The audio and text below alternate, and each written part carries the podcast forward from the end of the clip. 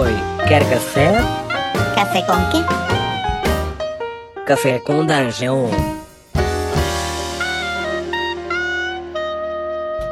Bom dia, amigos do Regra da Casa. Estamos aqui para mais um Café com Dungeon. Essa é uma manhã com muito RPG. Meu nome é Rafael Balbi e hoje eu estou bebendo um cafezinho. Aliás, não estou bebendo café nenhum. Hoje eu estou bebendo um Guaraná aqui, misturado com um chá de erva mate, que os índios costuma, costumavam fazer aí e parece que é muito bom. E para falar de, bom, do Brasil, do passado e de um jogo a respeito disso, da bandeira do elefante da Arara, eu estou trazendo aqui o Christopher Casten Smith, que, bom, é um autor aí de mão cheia e que tem feito bastante sucesso com esse livro. Se você não ouviu falar, vou ouvir falar agora. Bom dia, Christopher, bem-vindo. Ah, bom dia, Rafael. Estou aqui tomando um chazinho também, né? Eu troquei o café para o chá este ano. é, é uma boas vezes, cara. Dá uma, dá uma refrescada pro estômago. Você, você tem um, um projetão na mão, né, cara? Você fez esse Bandeira do Elefante da Arara, que é um, uma série, é um, é um RPG que foi feito em cima de uma série de livros, correto? Sim, correto. Estou trabalhando nesse mundo desde. Na verdade, eu comecei a escrever as histórias em 2006, já faz 13 anos. Mas a primeira história foi publicada lá fora em 2010. Ah, então você fez a série de livros para o público lá fora. É, sim. Eu comecei escrevendo como contos, né? Eu comecei a minha carreira de escritor mais como contista, na verdade. E publicando em revistas internacionais. Uh, é uma maneira de entrar no mercado, é uma maneira de afinar as habilidades um pouco, vamos dizer. E eu comecei a publicar as histórias lá fora e depois foram publicados aqui no Brasil. E eventualmente juntou tudo em livros, romance, tinha adaptação para quadrinhos, tudo isso ao longo de 2010 até 2017, mais ou menos. E você não é do Brasil, correto? Você, você nasceu nos Estados Unidos, não é? Correto, nasci no Texas. Eu, eu, morei lá, me formei, estudei na, até na faculdade. E eu comecei a minha carreira lá, mas depois eu vim morar no Brasil em 2001, em Porto Alegre. Você, você é game designer de formação, é isso? O, a minha formação na faculdade era engenharia de computação. Mas eu comecei a minha carreira em games mesmo, assim. Lá desde o, a década de 90 eu estou trabalhando com games. Faz 20 anos. Legal. E como é que você, e como é que aconteceu esse interesse pela cultura brasileira e de você e a ideia de lançar esses livros lá fora é, a respeito da cultura nacional? É, então, uh, como foi, eu comecei a pensar na série em 2006. Em 2006 já estava publicando no exterior, já tinha muitas publicações, de novo como contista, e eu já estava há cinco anos no Brasil também. Então eu comecei a pensar, ah, eu vou escrever uma fantasia brasileira, sabendo que realmente as pessoas lá de fora não conhecem nada sobre o país, né? não, principalmente essa coisa que eu pego de folclore, de história. Uh, ninguém sabe nada sobre esse período brasileiro, que era o século XVI, e sobre as criaturas, tudo do folclore, a fantasia, a magia que toda. Então eu comecei a pensar, ah, vou fazer uma fantasia brasileira, algo que pode ser diferente para o mercado lá fora.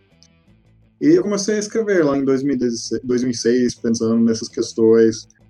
Escolhi o período, porque eu acho muito interessante esse período histórico, que é, é mais ou menos a mesma época dos Três Mosqueteiros, por exemplo, que eu gosto bastante. Uhum.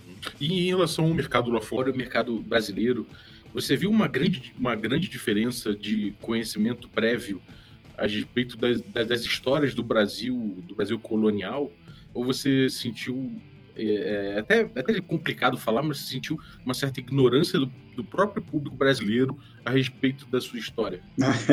é, não, tá, essa pergunta tem as duas partes. Então, assim, lá fora ninguém sabe nada sobre uh, essa questão. Então, realmente, eu escrevi as histórias de uma forma de alguém descobrindo, sabe? Um, era um holandês que visita o Brasil no século XVI. Ele se junta com um Yorubá, uh, Yorubano, e os dois começam a ter essas aventuras no Brasil colônia.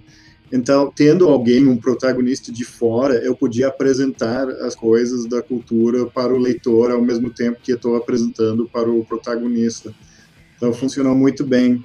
Agora, e, e assim, o, o, nível lá fora é zero, né? Mesmo, já muitas pessoas já me perguntaram, tipo, como é que eu inventei Saci Pererê, porque nem isso eles ouviram falar, né? Que é o, o, mais conhecido do nosso folclore nem é conhecido fora do Brasil. Uhum.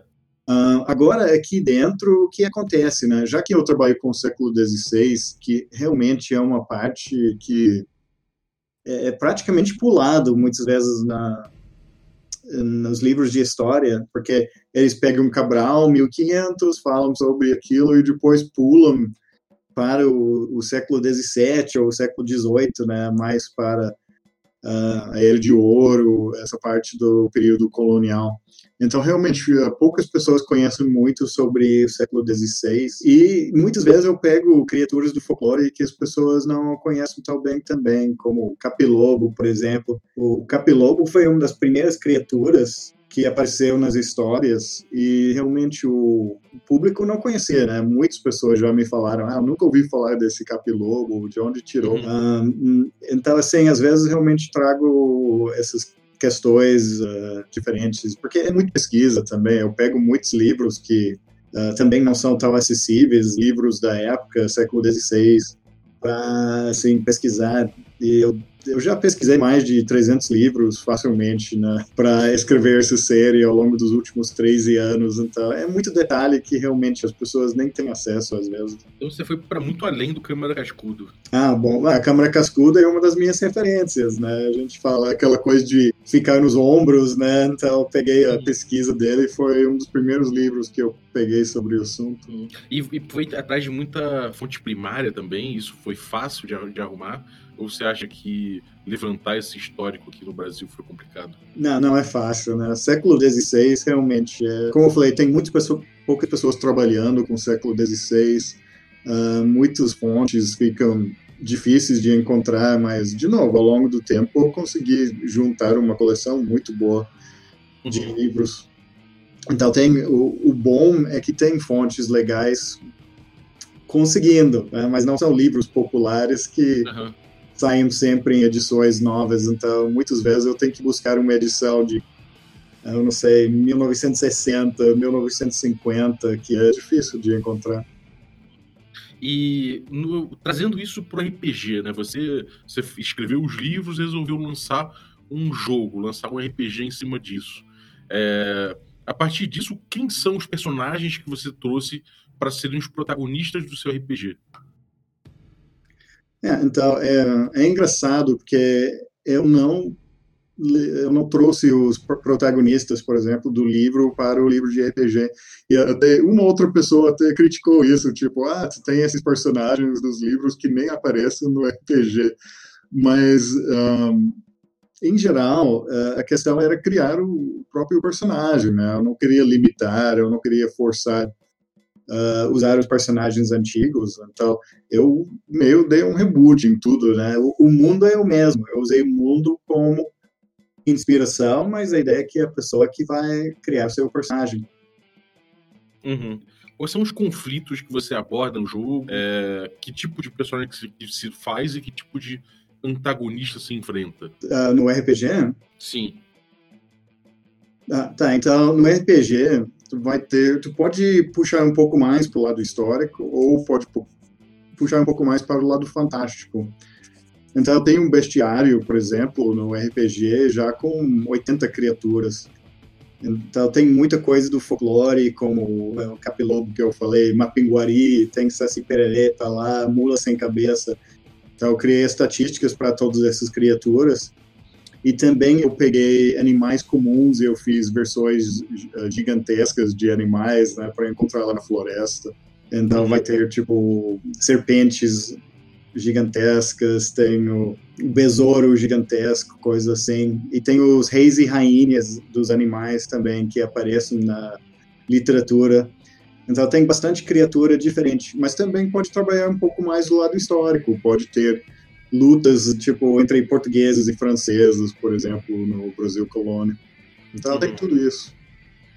Entendi. Então você você tem uma abordagem, você pode partir para uma abordagem um pouco mais D&D-like, né? Você pode buscar uma abordagem puxada para Dungeons and Dragons, que seria de, de combate criaturas assim, ou é um, uma outra abordagem que você busca quando você enfrenta, quando você trata de criaturas como, sei lá, como boitatá, esse tipo de coisa assim.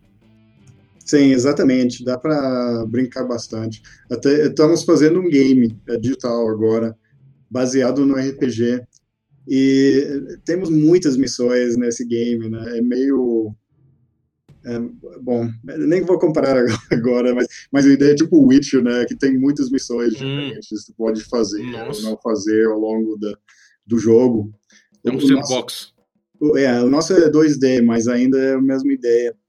Uh, e a gente vê fazendo esse game que realmente algumas missões a gente pega mais ah, o que está acontecendo na cidade, alguma intriga entre pessoas, e outras vezes vai lá na, na floresta e tem basicamente um dungeon crawl lá na, na floresta, ou uma fortaleza abandonada, ou uma caverna.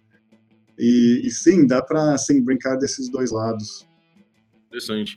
E, bom, em termos de influência no jogo, né, no sistema e tudo mais, é, com que o sistema se parece? Assim, quais foram as influências que você é, teve para seu, pro seu, as regras do seu RPG? É, é, o, o sistema é inédito, então é bem diferente. Eu, eu meio comecei porque eu joguei muitos sistemas, né? O RPG foi uma grande influência na minha vida, principalmente quando eu era adolescente. Então a ideia de fazer RPG surgiu muito cedo. Eu sempre quis fazer e dentro desse universo todo que eu criei.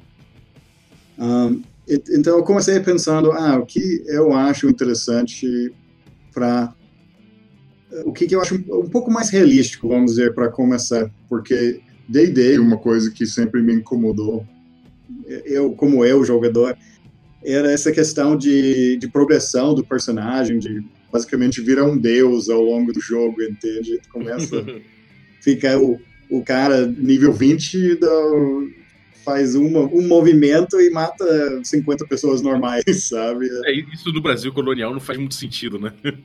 não, não faz sentido, e não faz sentido dentro do universo que eu escrevi no romance também. Uhum. Uh, então, eu queria personagens que estão sempre correndo perigo, né? Mesmo numa situação banal, uh, a pessoa está correndo perigo. Eu, eu, acho que, de novo, quem gosta do Witcher, muitas pessoas chamam até os livros, tipo o Witcher brasileiro, o pessoal lá de fora, porque tem a ver, é aquela ideia de espada e feitiçaria, ninguém é perfeito, está sempre correndo perigo. Uh, mesmo alguém tipo, alguém te esfaqueia nas costas, vai tomar dano real, né? Pode até morrer. E alguma coisa que D&D não pode acontecer, entende?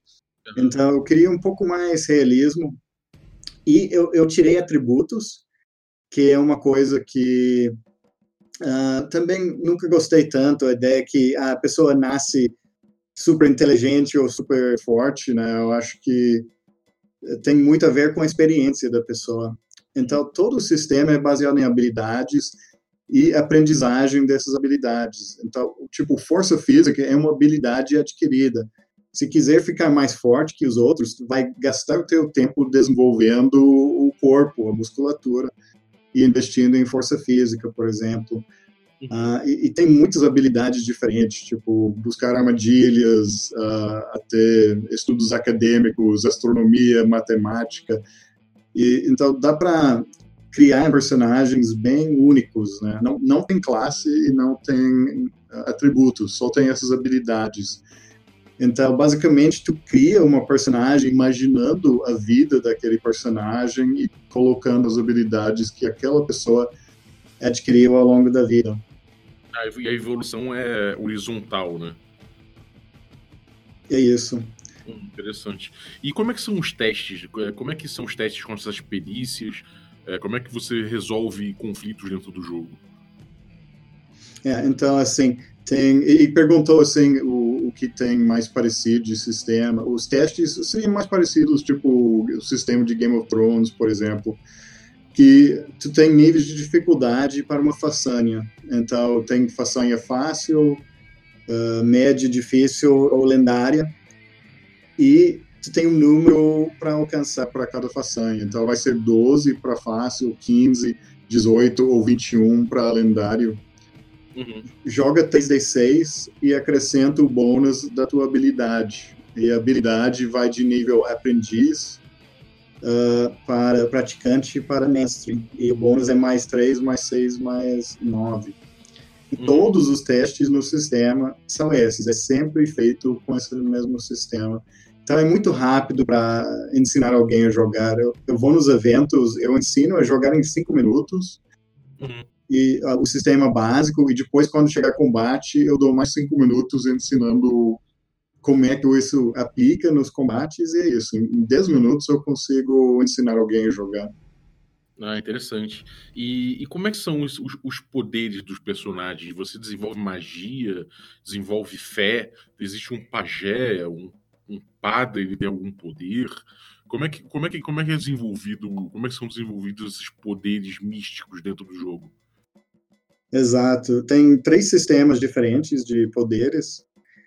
E o, quem tem poder serve como suporte para começar, né? Então, isso é uma coisa que algumas pessoas não gostam, mas eu pessoalmente gosto. Eu nunca tive problema jogando com isso. Mas eles não podem usar armas, tá? Uh, então, tu vai ter os poderes são as graças divinas, que normalmente vão ser jesuítas ou freiras, que é muito mais para cura, para defesa. Um, tem tipo visões divinas e coisas assim. E, e, na verdade, é tudo baseado na literatura dos jesuítas da época, né? Milagres que tinham uh, listados daquela época, né? Na documentação deles. Depois tem o sistema que é fôlego, que é dos pajés. E isso lida muito com viagens espirituais. Um, tu pode usar tanto para curar, para danificar, Uh, tem várias possibilidades diferentes, tem transformação, e de novo, isso é tudo baseado nos relatos da época, né? Então, eu consegui uhum. encontrar essas informações e criar.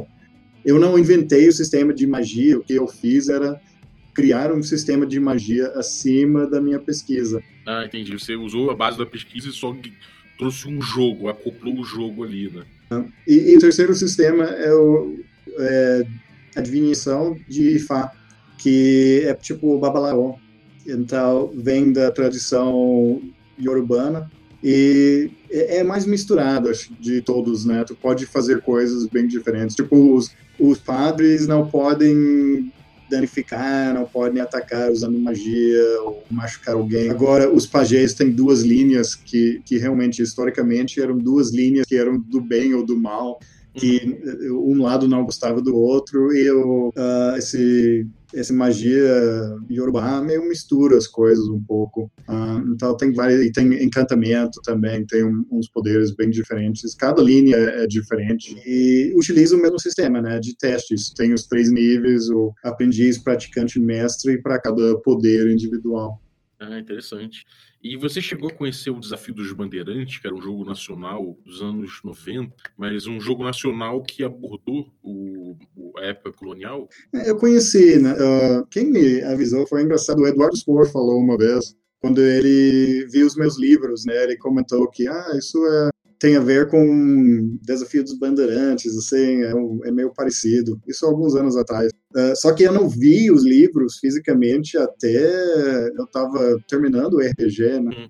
E eu dei uma olhada para ver assim como é que era. Os sistemas são bem diferentes, né? O contexto é bem diferente, mas o espírito é o mesmo, né? Assim. Uhum. Eu conheci os autores, né? Depois é legal ah, legal. o Flávio, o Luiz, né? bem legal. É, o, o, o Ricon participa aqui às vezes do podcast, é um cara muito gente boa. Eu, eu já estou buscando para fazer um, um, programa tem sobre, sobre o desafio, mas ainda não consegui. Agora, é, o desafio, por exemplo, ele encarou algumas críticas em relação à questão racial e tudo mais, que foi até conversado e resolvido. Mas é, você teve alguma preocupação, por exemplo, em, na retratação dos jesuítas de um jeito colonialista? Como entra a parte política dentro do jogo? A questão da escravidão? Você retratou isso? Como você escolheu retratar esse tipo de assunto? É, então, é a mesma forma que eu trato nos livros. Né? Então, é, eu não mudo a história, tá? a uhum. escravidão existe, o, todos esses problemas existem, mas não é foco do livro, não é foco da aventura, não é nada disso. No, no RPG, pode ser qualquer um fazendo qualquer coisa. Né? É só montar a tua personagem, escolher o, uh, como é que quer o teu histórico e vai agindo. E até o, o livro, né, vendo a arte, né, a gente botou bastante diversidade no livro em termos artísticos, mostrando que qualquer um podia fazer qualquer coisa. Tem até uma mulher negra na capa, né? Isso, é, eu acho que isso já manda uma mensagem que é tipo, é qualquer um vai se colocar nesse mundo. E em boa parte isso também porque esse livro foi para as escolas desde o começo, né? Desde o primeiro dia do lançamento a gente estava mandando para as escolas. E eu falei para os artistas, né? Todo aluno no Brasil tem que se encontrar nesse livro de alguma forma, né? Tem que ver a tua cara nesse livro. É muito importante isso. Tem que ter a representatividade. Então é. isso desde, desde o começo foi pilar. Agora, se o, o, mestre quer colocar mais, assim, historicamente, quer pegar um pouco mais pesado, pode, mas não é a pretensão da obra, né? Até a gente tem discussões sobre isso às vezes. Nada impede a pessoa fazer isso. Mas o foco é aventura, é coragem, é fantasia, não é tipo ah, uma aula de história, entende? Tem, tem até bastante detalhe histórico no livro para ambientação, mas essa não é a pretensão. É, porque é, quando a gente estava conversando, alguma coisa que me, me assaltou foi um, um pouco o risco de, de acabar uh, a gente permitindo uma, um, um, viés colonialista, né? E é isso realmente. Eu acho que a arte, a parte estética, ajuda bastante você a se encaixar um pouco, né? Você, você entende que não, que não é necessariamente o, o caminho não é não é esse, né? O caminho não é o caminho de você explorar, por exemplo, você jogar com você poderia jogar com um português explorador, assassino de índios, um bandeirante, por exemplo? É, pode jogar como qualquer coisa, né? Pode inventar, pode até botar um samurai no meio, se quiser, entende? Que era da mesma época. Eu acho que o, o principal é não, não fugir demais do cenário, mas dentro disso, o que acontece, né? E, e tanto, de novo, o romance, se olhar o romance, o, os bandeirantes são os vilões, né? Assim, ah, legal. Isso que, eu queria, isso que eu queria perguntar, assim, o papel dos bandeirantes, por exemplo, ele, ele é um pouco vilanesco, né? A gente olhando assim, eles dão grandes vilões, né?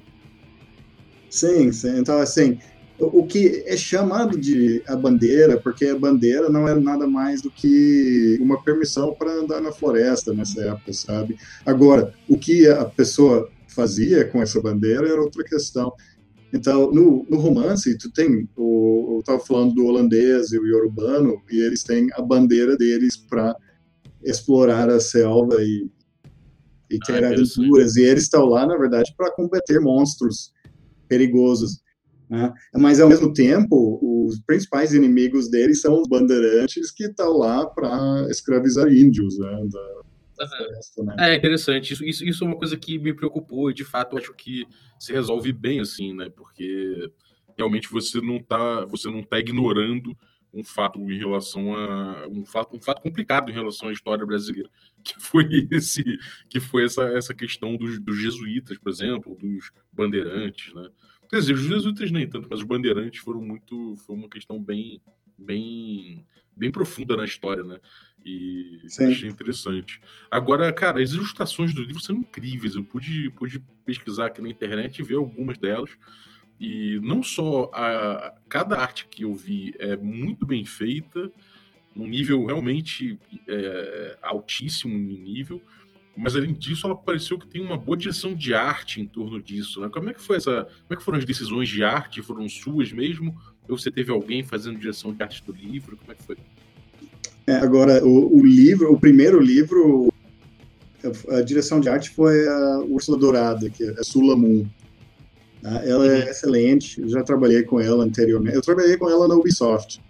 Na verdade, eu conheci ela lá. E ela também trabalhou no meu livro em quadrinhos, adaptação da bandeira para quadrinhos. Ela foi colorista. E depois ela entrou fazendo muitas ilustrações para a série. E ela entrou como diretora de arte do livro. Agora, uma coisa que desde o começo, e o primeiro livro eu consegui apoio cultural para lançar o primeiro livro, porque a minha pretensão desde o começo era lançar alguma coisa com qualidade nível internacional. Tá? Uhum. Desde o começo eu falei, eu não quero perder para nenhum outro produto no mercado em questão de arte. Então, eu busquei artistas excelentes, né? A gente tem aqui no Brasil artistas maravilhosos. Trabalhei com sete nesse primeiro livro. Um, e, e, todos eles, hoje em dia, para ter uma ideia, estão trabalhando com Magic, estão trabalhando com Hearthstone, estão trabalhando com Pathfinder, entende? Eles, eles são uhum. reconhecidos como qualidade internacional. A gente conseguiu montar uma equipe maravilhosa. Agora, a minha parte, eu acabei escrevendo os briefings eu, eu ia deixar com a equipe artística, mas acabou. Eles, eles queriam os briefings, né? Porque eu tinha uhum. a base histórica de, de pesquisa para escrever os briefings e tudo. Então, eu acabei escrevendo os briefings, mas eu não me meti na, na parte artística, né? Então, assim, a, a Úrsula que fez esses briefings virar a realidade, a interpretação. Eu, eu vou dizer mais, né? O livro, eu não sei que está sabendo, mas o livro foi finalista do Prêmio Jabuti. Tá? Eu acho que foi a primeira vez na história que um livro de RPG concorreu ao Jabuti, exatamente na categoria de ilustração. Então, foi considerado um dos dez melhores livros em termos de ilustração de é, todo o país, de todas as categorias, inclusive o jovem, infantil, livro de arte, tudo, foi os dez melhores uh, daquele ano, né? Uhum. Meus parabéns, parabéns, inclusive. Merecido. Merecido. Obrigado. E é, você, tá, você, você, fez uma edição expandida, né? O que, o que essa edição tem a mais em relação à outra? É, então, assim, e, uh, a primeira edição a gente conseguiu patrocínio, a gente conseguiu apoio, conseguimos lançar por um preço muito barato, né, por causa disso. E, mas o, a questão de lançar assim também é que qualquer outra edição tem que ser diferente, né? Eu não quero lançar a mesma edição exatamente. Então eu até aproveitei para o que repensar algumas questões, refinar as regras um pouco. Esse segundo livro, que é a edição expandida, que é único disponível agora, é, refinamos todo o texto. Eu mudei as regras conforme o feedback da comunidade, porque no primeiro ano formou uma comunidade gigantesca, dando muito feedback. Temos um grupo no Facebook que hoje em dia tem mais de 900 pessoas, todos jogadores, né, e que vão lá dando, uh, trocando ideias, escrevendo artigos, dando ideias para regras. Tá? Então eu conversei com eles bastante para refinar várias questões das regras. Então as regras não mudaram radicalmente, mas a gente refinou bastante. Uh, coloquei mais ilustrações, uh, mais coisas. Então o livro ficou melhor, assim. A gente refinou questões da primeira edição, basicamente. Eu chamo de edição expandida porque não é a segunda edição, né? Não mudou tão radicalmente que eu queria chamar de segunda edição. Uhum. Em algum momento a gente faz segunda edição, repensando tudo, mas era mais uma uma expansão das regras originais e um refinamento.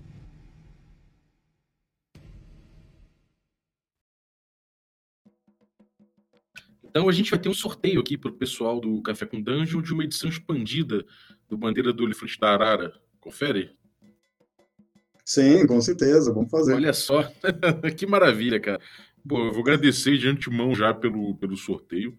É, pessoal... Livro autografado com dedicatório para a pessoa. Pô, é incrível, cara. Isso aí, pô. Isso aí eu vou, eu vou botar meu nome lá. vou botar meu nome também no sorteio. Então, pessoal, fiquem ligados aí, porque a gente vai passar as instruções para vocês pelo Instagram. Então, fiquem ligados no Instagram que a gente vai fazer o um sorteio por lá. É... E no mais, cara, onde é que o pessoal compra? Onde, onde é o melhor, o melhor negócio aí para o pessoal comprar o livro, os links e, e tudo mais que você queira passar?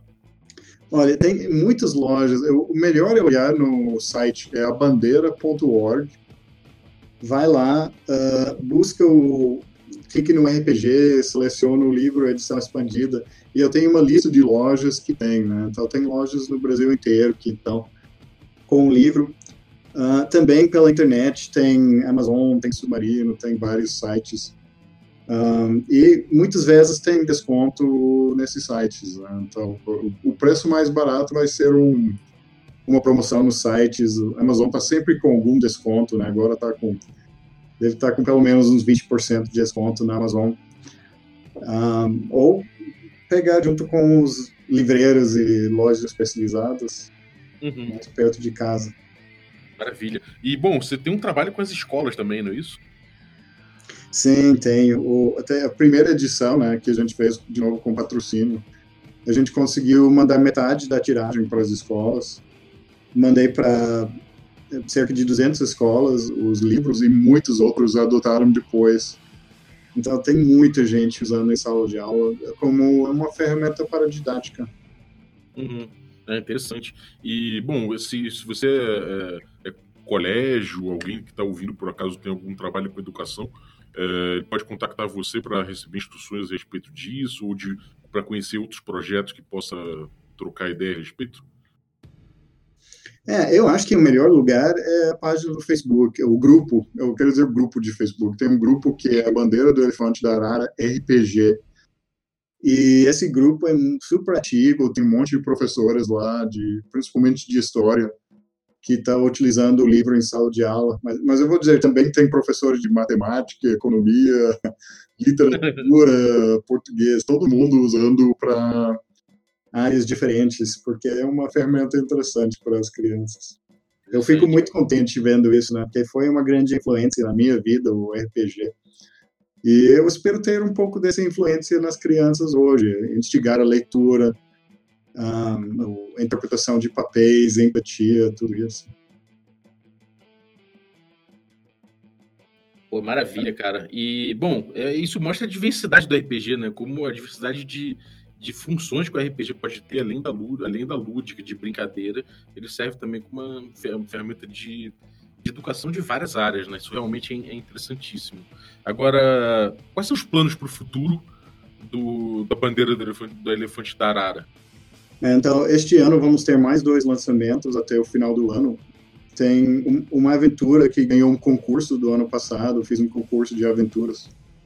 E é A Maldição de Ipaúna, do Luciano Paulo Giel e ficou uma aventura espetacular de terror. Uh, o Luciano é do mundo tentacular, né? É um cara do terror e ele uhum. fez uma aventura maravilhosa nessa linha. Maneiro.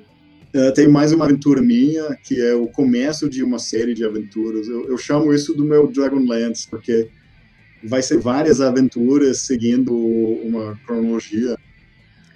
E lá na Amazônia, e estão investindo bastante nisso. Uh, e vai ser o primeiro lançamento agora no segundo semestre. E estou uhum. num projeto de game, né? Temos uma equipe grande, fantástica, fazendo um game digital para lançar. Uh, espero ano que vem, né? 2020, mais para o final do ano, que é baseado no sistema do RPG e nos personagens, pegando personagens do RPG, dos dos suplementos e também do romance, né, misturando todo esse mundo. E vamos lá, tem miniaturas que vão lançar este ano, Forja Profana, e temos dados que a gente não anunciou oficialmente ainda, mas vão ter dados. É... Olha aí, isso é um furo de reportagem. e Maravilha. mais em breve, estou sempre procurando novos, novas oportunidades, então vai ter mais. Parabéns pelo trabalho, Christopher. Incrível mesmo, cara. Acho que você está de, pô, tá de parabéns aí, pelo, pelo, inclusive pela indicação para o prêmio, trazer o Bandeira para cá, para o Café com Dungeon. E pô, muito obrigado pelo conteúdo. Ah, e muito obrigado pelo convite para participar hoje. Eu adorei. Então, cara, pode voltar quando quiser, quando quiser trazer mais coisa do, do Bandeira, ou quando você quiser, não sei, até trazer um outro tema que não seja necessariamente relacionado ao jogo, mas outro tema em relação a jogos, game design, outra coisa, paralelos entre videogame e RPG, pode estar, tá, é, pode falar comigo aí que a gente grava, é sempre bem-vindo. Oh, maravilhoso. Obrigado, Rafael. Um abraço e até a próxima, cara. Um grande abraço e obrigado a todos os ouvintes também. Bom, e você que está ouvindo aí e curtindo o podcast, peço que você siga a gente no Instagram, instagram.com/barra regra da casa. Cara, tem bastante coisa lá para você dar uma olhada. Tem, a gente faz uns complementos visuais aqui no Instagram de tudo que a gente discute aqui por áudio no, no podcast. A gente também coloca os links para os sorteios, como, como vai acontecer o, o sorteio do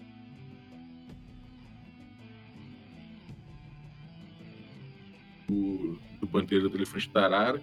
É, você também vai poder ver os bastidores do que a gente produz, anúncios de, outros, de outras coisas que a gente faz além do podcast no Regra da Casa. Então acompanhe a gente aí, instagram.com.br Regra da Casa. Se você já acompanha, um beijo no seu coração. então, é, obrigado, até a próxima.